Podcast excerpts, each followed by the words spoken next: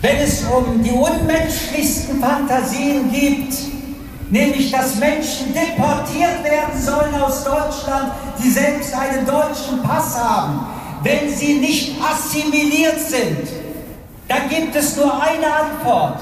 Das sind Gedanken aus den völkischen Nazi-Zeiten. Und wer sich damit beschäftigt, ist nicht mehr nur rechtsextrem, sondern ein Neonazi und gehört nicht mehr in diese Demokratie hinein. Der Protest gegen die AfD und Rechtsextreme geht weiter.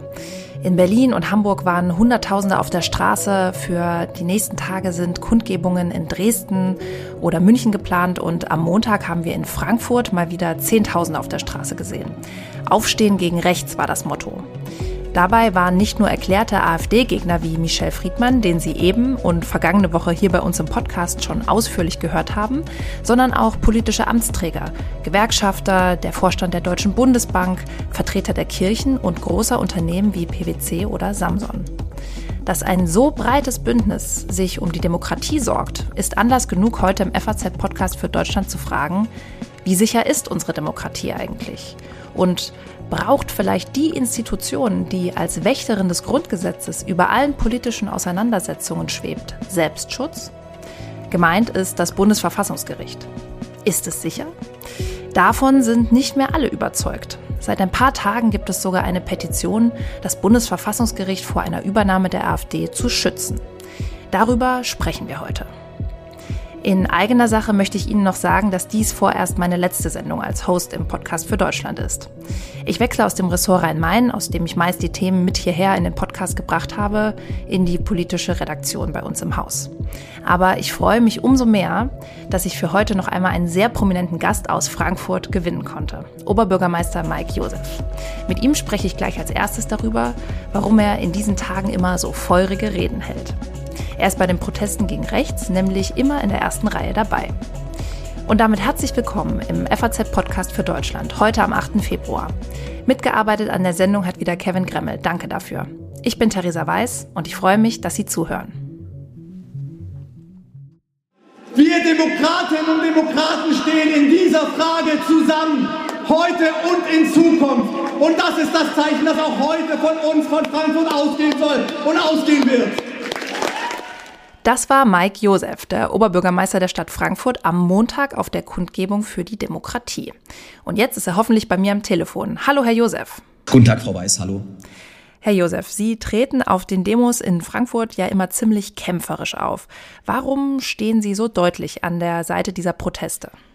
Weil ich glaube, dass es gerade jetzt unheimlich wichtig ist, die Menschen, die Stadt, das Land zusammenzuhalten und dass ich feststelle, dass diejenigen, die momentan äh, gegen unsere Demokratie vorgehen, versuchen, äh, Hass zu sehen und ähm, die Menschen auseinanderdriften zu lassen. Und ich glaube, dass uns bei allen politischen Debatten, die wir berechtigterweise führen müssen, bei unterschiedlichen Auffassungen Meinungen, die wir haben, vor allem eines tun müssen, ähm, zusammenzuhalten, die Menschen zueinander zu bringen und Debatten so zu führen, dass wir nicht auf Kosten von Menschen versuchen, Mehrheiten zu organisieren. Und deswegen finde ich es so wichtig, dass wir jetzt gemeinsam für unsere Demokratie einstehen.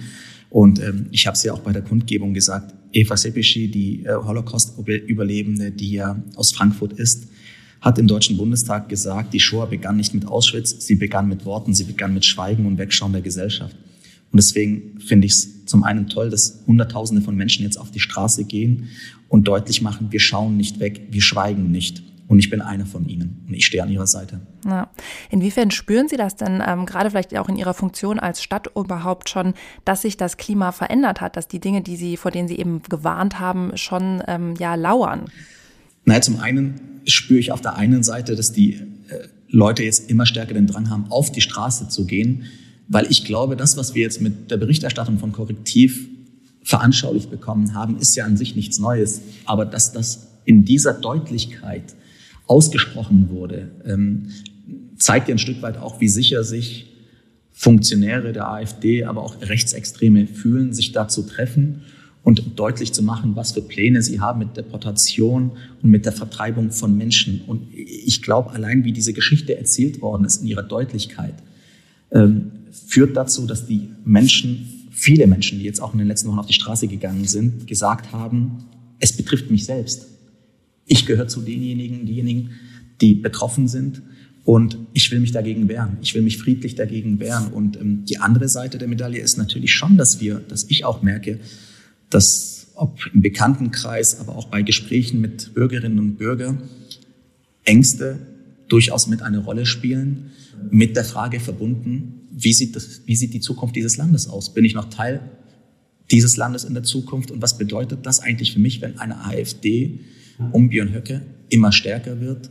Was bedeutet das für mich? Was bedeutet das für meine Kinder? Das heißt, Ängste spielen damit ein. Aber ich bin der Meinung, dass gerade dieser Zusammenhalt am Ende auch die Angst besiegen wird. Und deswegen ist es auch so wichtig, zusammenzukommen.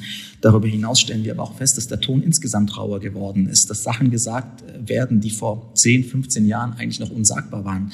Dass ähm, auch beispielsweise nach dem 7. Oktober, nach dem Angriff auf Israel von der Hamas, antisemitische Angriffe zugenommen haben, dass quasi die äh, Hemmschwelle aufeinander loszugehen, sowohl verbal, aber dann auch mit Gewalttaten gesunken ist. Und das ist eine Entwicklung, die, die uns Sorge machen muss, insbesondere für das demokratische Zusammenleben in unserem Land und wo wir Einhalt gewähren müssen. Das ist der eine Punkt, den ich sehr stark feststelle. Ich stelle aber auch international fest, beispielsweise in Davos, oder jetzt auch in Brüssel, wo wir uns für die Anti-Geldwäschebehörde beworben haben, dass wir Fragen gestellt bekommen, was ist da eigentlich bei euch in Deutschland los? Das heißt, dass der Wirtschaftsstandort auf einmal in Frage gestellt wird, wegen der Entwicklung rund um die AfD und den rechtsextremen Bestrebungen, die jetzt deutlich und öffentlich geworden sind. Das heißt, es hat sich einiges gewandelt und unsere Aufgabe, und ich glaube, dass es ganz wesentlich ist, tatsächlich, die Menschen zusammenzubringen, viele Gespräche zu führen und mit einer guten Sachpolitik auch Antworten auf die Fragen der Zeit zu finden. Äh, das empfinde ich auch als meine Aufgabe neben den Protesten, die ich unterstütze. Ja, jetzt haben Sie schon ganz gut dargelegt, dass das für Sie als Oberbürgermeister der internationalsten Stadt Deutschlands mit ähm, mehr als 60 Prozent Menschen mit ausländischem Pass oder Migrationsgeschichte durchaus eine Rolle spielt, wie Frankfurt da auf der internationalen Bühne auftritt. Inwiefern spielt das denn für Sie persönlich auch eine Rolle, wie sich der Diskurs da gewandelt hat? Sie haben ja auch selbst eine Migrationsgeschichte, Herr Josef. Natürlich ist es so, dass man im Freundeskreis, im Bekanntenkreis, aber auch in der Familie äh, darüber redet, dass man sich ein Stück weit aber auch die Frage stellt, äh, wie konnte es überhaupt so weit kommen? Also wie haben wir den Punkt erreicht, dass auf einmal Menschen, die seit Jahren und Jahrzehnten deutsche Staatsbürgerinnen, deutsche Staatsbürger sind, zum Wohlstand unseres Landes, unserer Stadt beigetragen haben, ähm, in ihrem Menschsein in Frage gestellt werden und dass es mittlerweile eine Partei, dass es Menschen gibt, die das offen aussprechen und sich da noch in Sicherheit wählen. Und das ist etwas, was natürlich einen persönlich auch bewegt. Natürlich stellt man sich die Frage, was bedeutet das nicht nur für einen, sondern auch was bedeutet das für die Zukunft der Kinder. Nichtsdestotrotz kann ich nur eines unterstreichen.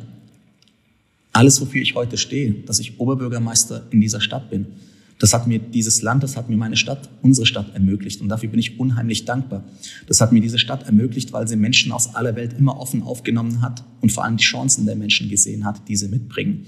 Und die Möglichkeit gegeben hat, dass man sich entfalten kann, dass man sich entwickeln kann und dass man seinen eigenen Weg geht. Immer auf der Grundlage unserer demokratischen Grundwerte.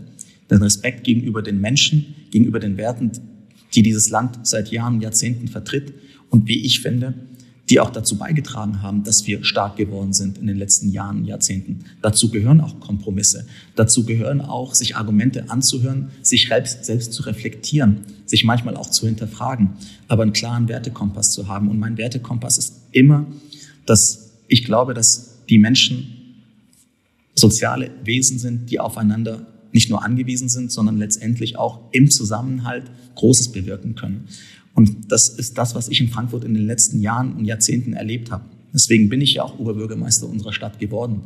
Und von daher bewegt es mich, dass wir teilweise einen, einen Punkt erreicht haben, wo Menschen menschenfeindliche äh, Parolen aussprechen und glauben, dass das unwidersprochen stehen bleibt. Und das will ich, das dürfen wir nicht äh, zulassen, weil es wirklich um, um, um die Frage des Zusammenlebens unserer Gesellschaft geht. Es geht nicht um Parteipolitik. Ich, ich habe ja auch auf der Kundgebung gesagt, ich glaube, dass es im Kern noch nicht mal um Politik geht, sondern es geht wirklich um uns, um unseren Charakter, um, um, um Die Werte, die letztendlich das Fundament unseres Zusammenlebens darstellen.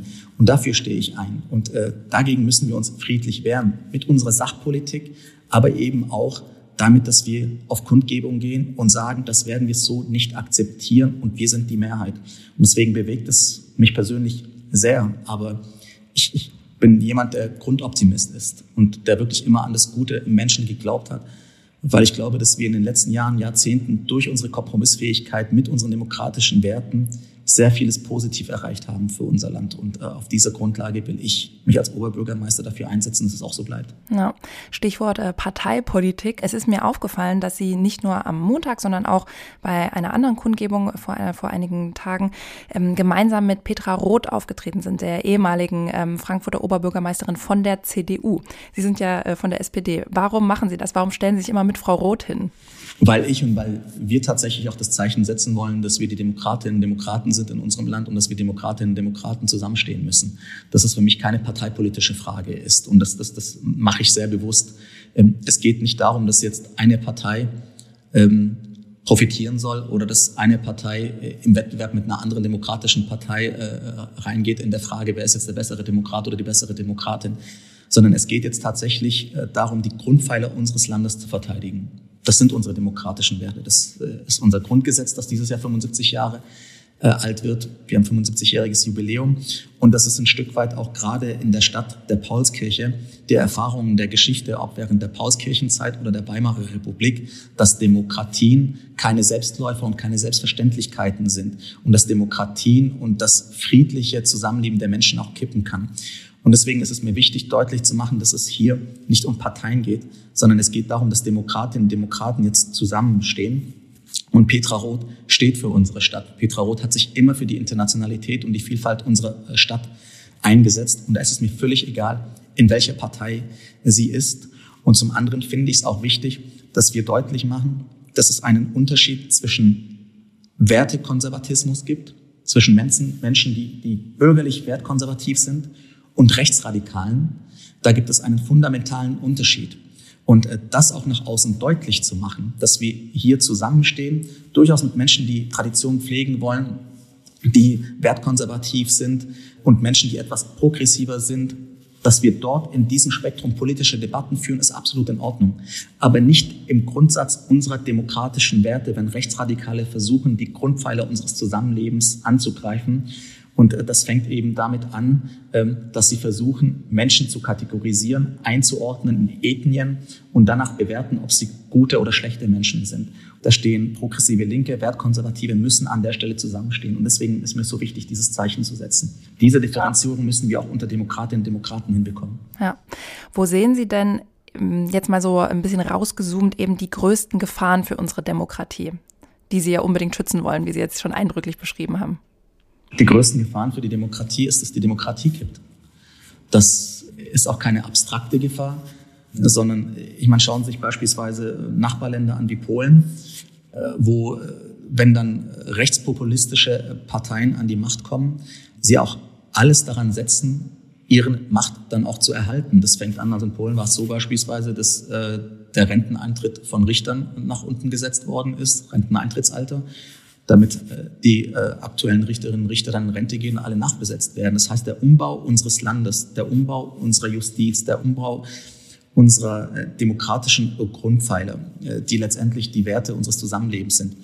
Das sind ja quasi keine gottgegebenen Werte. Das sind ja Gesetzgebungsverfahren gewesen. Das sind ja Gesetze, die von Mehrheiten in Parlamenten gestaltet worden sind.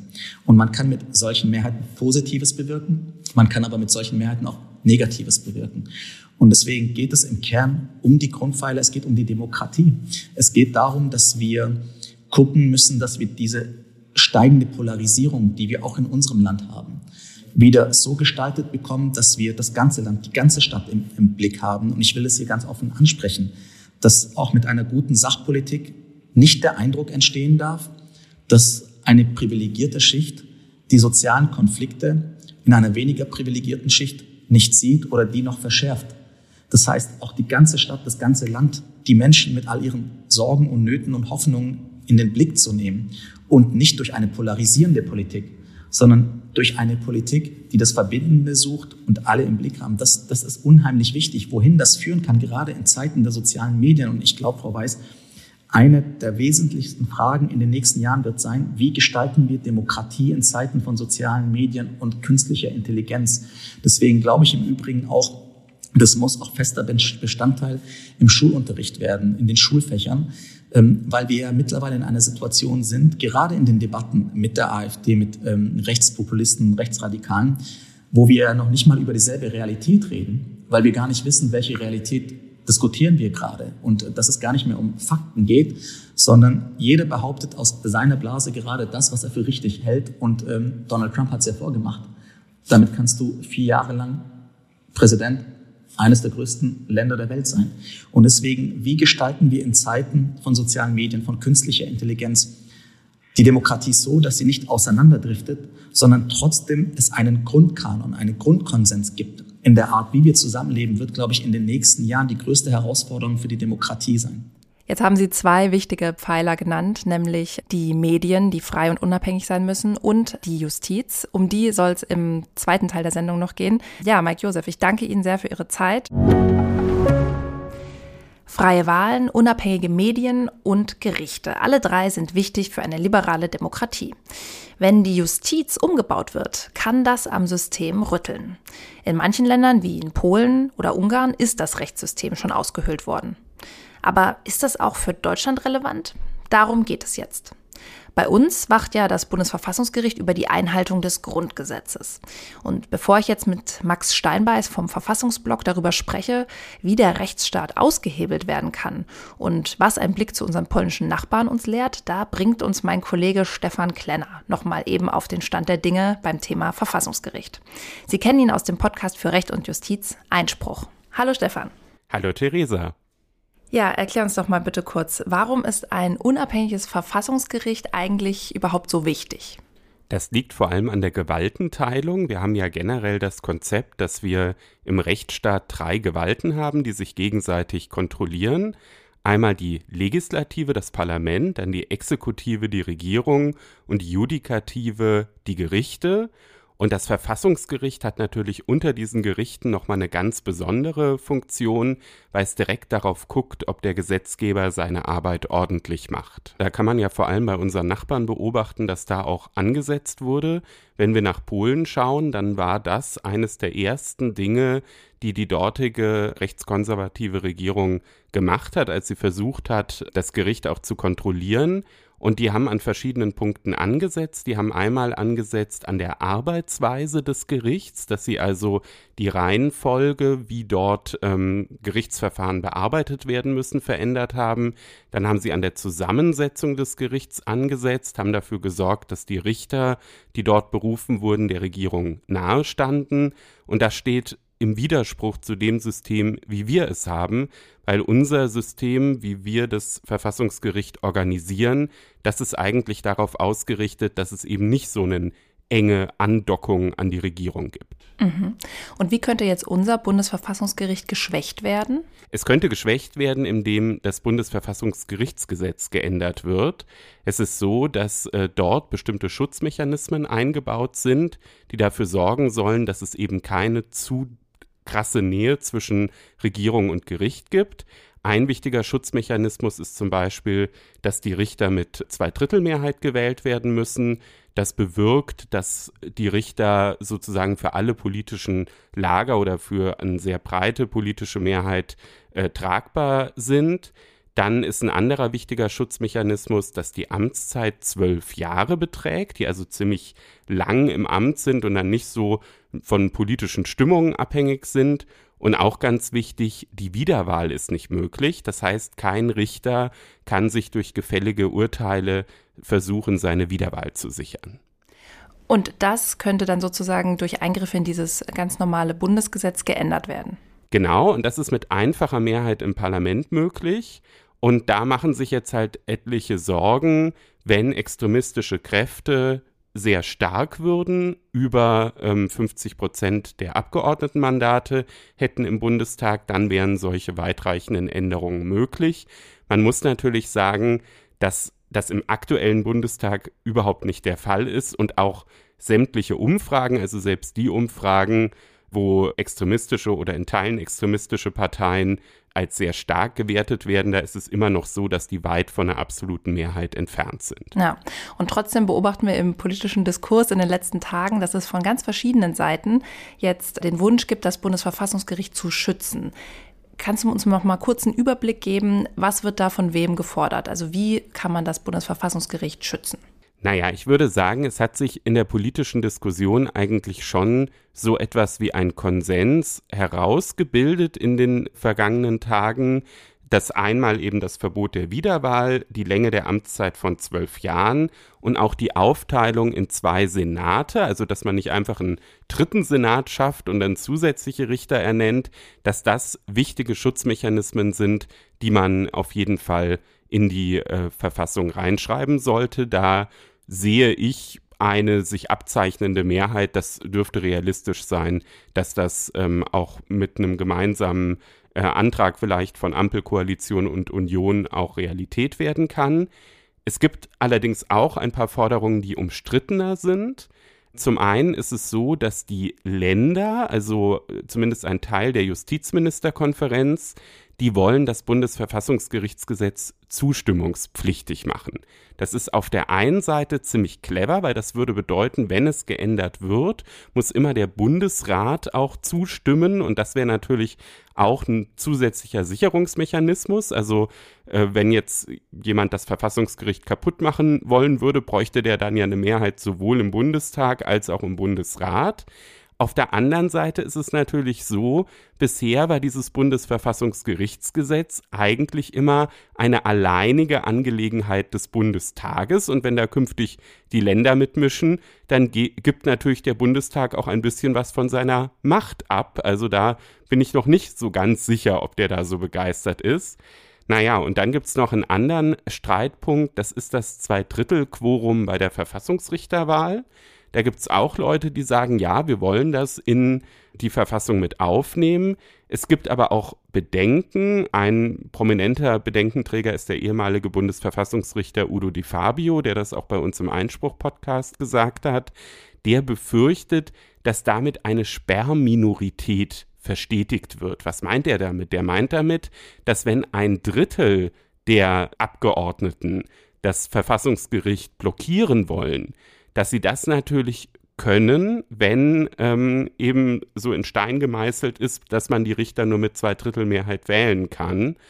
Da hat er Sorge. Auf der anderen Seite muss man natürlich sagen, diese Gefahr der Sperrminorität, die steht auch jetzt schon im Bundesverfassungsgerichtsgesetz. Und das Argument die Fabius zieht eigentlich nur dann, wenn man bereit wäre, wenn es so eine destruktive Kraft im Bundestag gäbe mit einem Drittel, dann noch quasi in letzter Minute das Bundesverfassungsgerichtsgesetz auch nochmal zu ändern. Und das ist ja eigentlich etwas, was man in allen anderen Szenarien strikt ablehnt.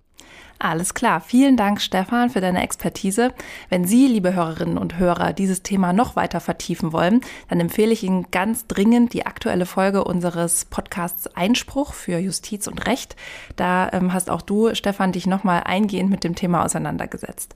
Ich werde einen Link zu dieser Folge und natürlich auch zu deinen vielen Artikeln, die du für uns, für die Zeitung und für Faznet schreibst, in den Show Notes verlinken. Vielen Dank, Theresa. Hat mich gefreut, hier sein zu dürfen.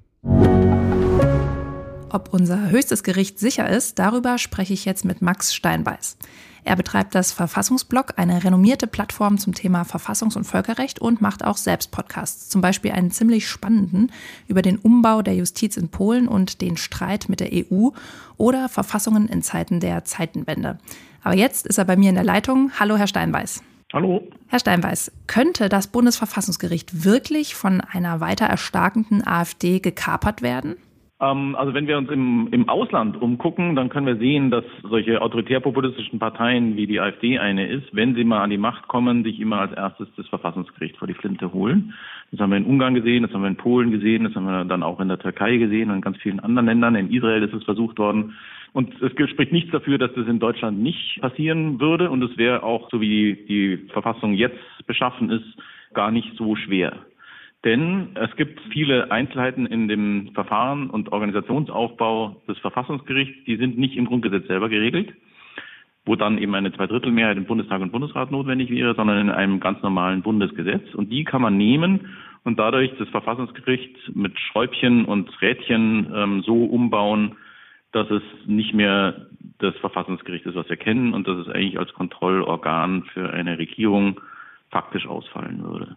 Können Sie mal da ein ganz konkretes Beispiel machen? Also ich kann mir das irgendwie nicht so richtig vorstellen, wie man jetzt nur, indem man äh, sozusagen ein Bundesgesetz, ein normales verändert, äh, so direkt Einfluss auf die, auf dieses höchste richterliche Organ nehmen kann.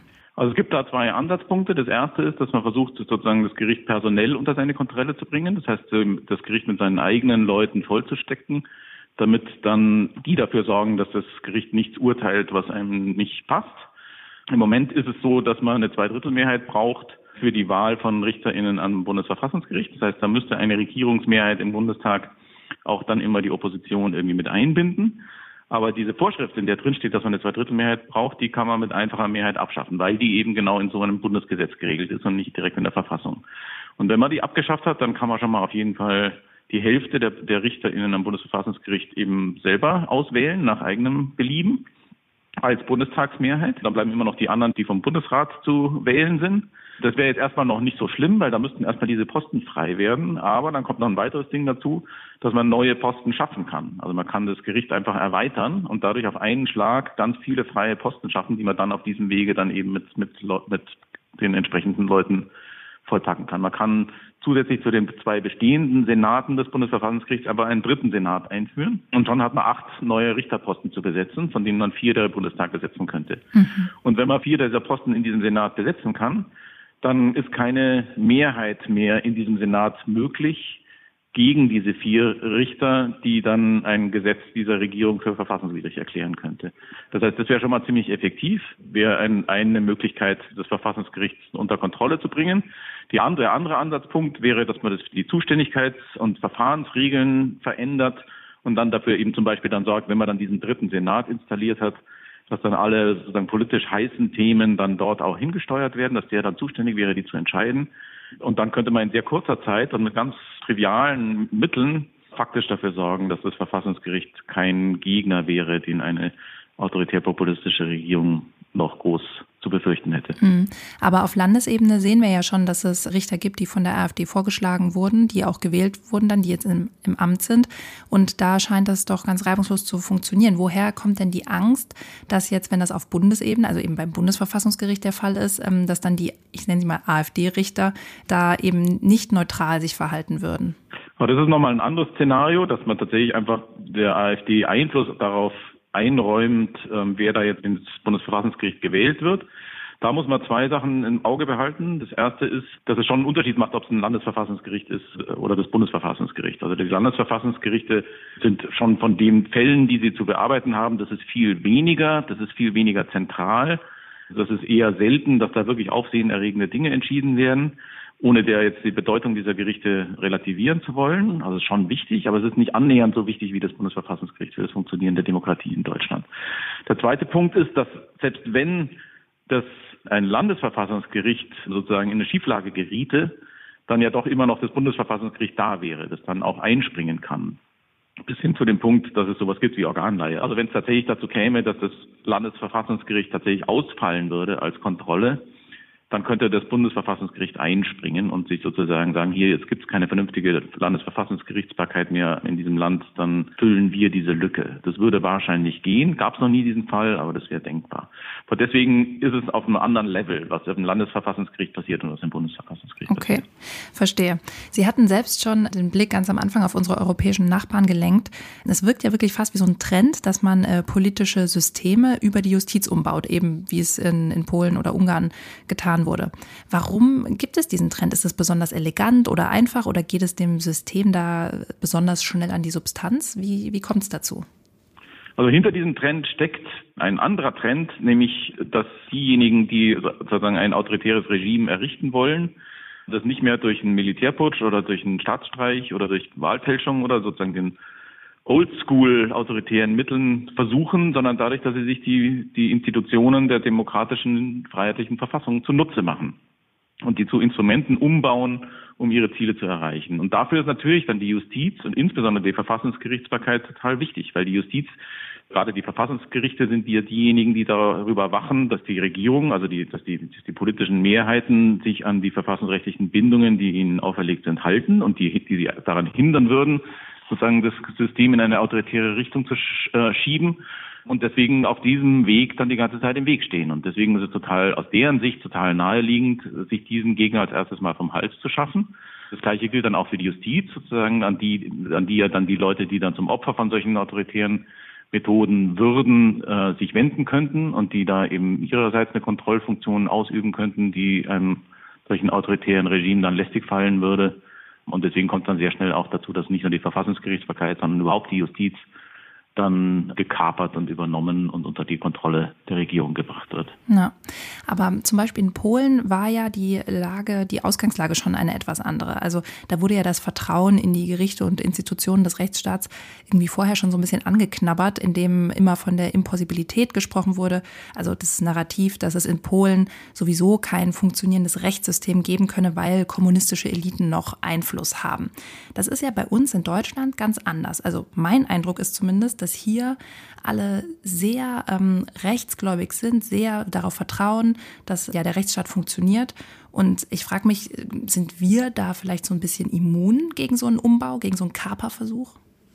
Also es stimmt, dass die Ausgangslage eine andere ist. Also bei uns ist das Institutionenvertrauen, vor allem was die Justiz betrifft, sehr viel höher und sehr viel stärker ausgeprägt, als es in Polen war. Das hat auch seine Gründe. Ähm, das konnte sich über sehr viel längere Zeit aufbauen und wir haben jetzt nicht in jüngerer Vergangenheit einen solchen Systembruch zu bewältigen gehabt, oder jedenfalls nicht in Westdeutschland, wie, ähm, wie das in Polen und in Ungarn der Fall gewesen ist. Und trotzdem ist dieses Institutionenvertrauen nichts, worauf man sich verlassen kann. Und von Immunität würde ich schon sowieso nicht sprechen. Das kann sehr schnell zerstört werden, und zwar insbesondere dann, wenn man es mit einem, einer Partei oder dann eben einer Regierung zu tun hat, die daraus ein Instrument macht, die dann eben systematisch versucht, dieses Institutionenvertrauen äh, zu untergraben. Also wir sehen das jetzt schon in der Rhetorik der AfD.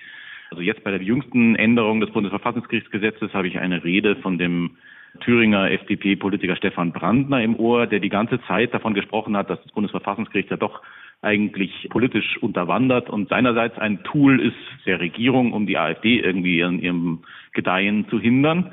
Und das ist ein typische, typisches rhetorisches Muster für autoritäre Populisten, die sozusagen das, was sie mit einer Institution selber vorhaben, erstmal den politischen Gegner in die Schuhe schieben, um dann Vorwand zu haben, genau das dann selber zu machen. Und mhm. das sehen wir hier jetzt schon. Das passiert schon. Ja, aber da muss ich direkt auch nochmal nachfragen. Ist es denn nicht auch ein bisschen paradox, jetzt zu verlangen, politischen Einfluss, also mit politischen Mitteln Einfluss zu nehmen auf unser Justizsystem, um eben einen Umbau oder eine Einflussnahme der AfD zu verhindern? Also so ein bisschen nach dem Motto, ja, weil wir auf der richtigen Seite stehen, dürfen wir das, von dem wir die andere Seite eigentlich abhalten wollen. Nein, ich glaube, es ist genau umgekehrt. Paradox wäre es, oder in Paradoxien würde man sich dann verheddern, wenn man das nicht täte. Wenn man sozusagen zulassen würde, dass Kräfte und Parteien mit den Institutionen der Verfassung Missbrauch treiben, äh, nur weil sie es können. Ähm, dann würde man sich in Widerspruch zu, würde sich die liberale Demokratie in Widerspruch zu sich selbst begeben. In der umgekehrten Konstellation ein Kriterium daraus zu machen, ob jemand sozusagen Anzeichen dafür erkennen lässt, dass er solche missbräuchlichen Gebrauch von Verfassungsinstitutionen im Schilde führt, ist nicht nur legitim, sondern absolut notwendig. Und das ist ja genau die, dieser Double Bind, vor den uns diese Art von, von, von Parteien und, und Bewegungen die ganze Zeit stellen. Dass sie versuchen, Situationen herbeizuführen, wo man es, wie man es macht, es falsch macht. Ähm, also wenn man wenn man sozusagen ihnen ihren Willen tut, dann haben sie gewonnen. Wenn man ihren Willen, ihnen ihren Willen nicht tut, dann haben sie auch gewonnen, weil man damit sozusagen ihre Erzählung, dass die Eliten ja hier äh, sich nur verschworen haben gegen die wahren Kräfte des Volkes und so weiter, sozusagen den Anschein von Evidenz zuführt. Und darauf sollte man sich nicht einlassen und vor allem sollte man erkennen, dass es da, darauf keine Lösung gibt, in dem Sinn, wir können dieses Dilemma irgendwie auflösen, sondern das Dilemma muss man aushalten und die Konsequenz daraus ist, den Zugriff von solchen Parteien und Bewegungen auf die Institutionen zu unterbinden, wo immer man kann. Also würden Sie sagen, das Bundesverfassungsgericht ist schutzbedürftig? Absolut. Und deswegen finde ich es eine sehr, sehr gute Nachricht, dass da jetzt ähm, der, der verfassungsändernde Gesetzgeber auf der Länderebene jedenfalls, also die Justizministerkonferenz, dass sich dann eine, Einigung dafür abzeichnet, eine Verfassungsänderung herbeizuführen. Und ich hoffe sehr, dass eine entsprechende Zweidrittelmehrheit auch, auch im, im Bundestag zustande kommt. Mhm. Eine letzte Frage. Ähm, Sie waren ja so ein bisschen davor, dass ähm, ja diese Institutionen politisiert werden und dann eben genutzt werden können, um die politischen Ziele bestimmter, äh, in Klammern auch extremer Gruppen ähm, voranzubringen. Aber ich frage mich, ob die, die Krux nicht so ein bisschen ist, dass äh, da ohnehin schon so eine Verquickung besteht. Unser höchstes Gericht ist eben politisch legitimiert. Also die Richter, haben Sie es schon gesagt, werden von Bundesrat und Bundestag bestellt. Kommen wir also überhaupt nur in diese Lage, weil es diese, diese Verbindung gibt? Und wäre es nicht einfacher, wenn man die Verflechtungen komplett auflöst, wenn es da gar keine Verbindungen mehr gibt? Na, ich glaube, das wäre gar nicht machbar. Also natürlich muss sozusagen auch die Entscheidung wer jetzt am Verfassungsgericht ist, jedenfalls nach deutschem Verfassungsrecht am Ende auf den Souverän, also sprich auf das Volk und damit auf die demokratischen Verfahren zurückführbar sein. Also äh, das gibt zwar andere Länder, wo das nicht so ist, zum Beispiel Indien wäre so ein Beispiel, da ergänzt sich der oberste Gerichtshof immer aus sich selber heraus. Aber das ist eine ganz andere Verfassungstradition und würde im Widerspruch zu allem stehen, was äh, sich in, in, in Deutschland an, an Verfassungslehre sozusagen entwickelt hat über die letzten Jahrzehnte. Und deswegen kommt man aus der Nummer so nicht raus. Und ich glaube auch nicht, dass darin tatsächlich ein Problem besteht. Vorausgesetzt, dass der Wille bestehen bleibt, das Verfassungsgericht als solches, als Institution vor der Politisierung zu beschützen, bei allen Beteiligten. Und dazu gehören eben dann auch die Parteien, die dann äh, beteiligt sind an der Entscheidung darüber, wer jetzt ans Verfassungsgericht kommt. Und bisher haben wir gesehen, das hat gut funktioniert. Dafür gab es dann auch sozusagen Konventionen und, ähm, und Absprachen, die das abgestützt und abgesichert haben. Und all diese Konditionen und Absprachen würden in Gefahr geraten in dem Moment, wo man eine autoritär-populistische Partei an ihnen beteiligen würde. Sagt Max Steinbeiß. Vielen Dank für Ihre Zeit. Ja, ich bedanke mich. Das Verfassungsgericht braucht Schutz, meint Max Steinbeiß, damit es nicht ausgehöhlt werden kann, so wie andere autoritäre Regierungen es vorgemacht haben. Wie es in der Sache weitergeht, lesen Sie bei uns auf Faznet. Dass die Lage sich ständig ändert und die Proteste Einfluss haben, das zeigt auch eine Wahlumfrage vom Meinungsforschungsinstitut Ipsos, die heute bei mir im Postfach gelandet ist. Demnach würden nur noch 18 Prozent der Befragten die AfD wählen, wenn nächsten Sonntag Bundestagswahl wäre. Das ist ein Minus von zwei Prozentpunkten. Ja, mit dieser kleinen Nachricht verabschiede ich mich für heute von Ihnen und danke für Ihr Interesse an diesem 8. Februar. Ich bin Theresa Weiß und sage Ade.